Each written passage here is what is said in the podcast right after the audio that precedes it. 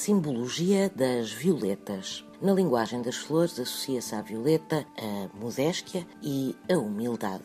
Há quem explique esta associação com o facto de as violetas terem adornado durante séculos os claustros dos mosteiros. Sabe-se que a violeta tem poderes curativos e por isso há quem beba chá de violeta para aliviar as dores de cabeça. E há também quem garanta que comer violetas na primavera assegura uma saúde de ferro durante todo o ano. Mas apesar destes benefícios da violeta, há quem ainda assim assim odeia esta flor. Segundo uma velha superstição, não se devem dar violetas às atrizes, pois se acredita que as violetas trazem muito má sorte a quem sobe ao palco. E não há duas, sem três.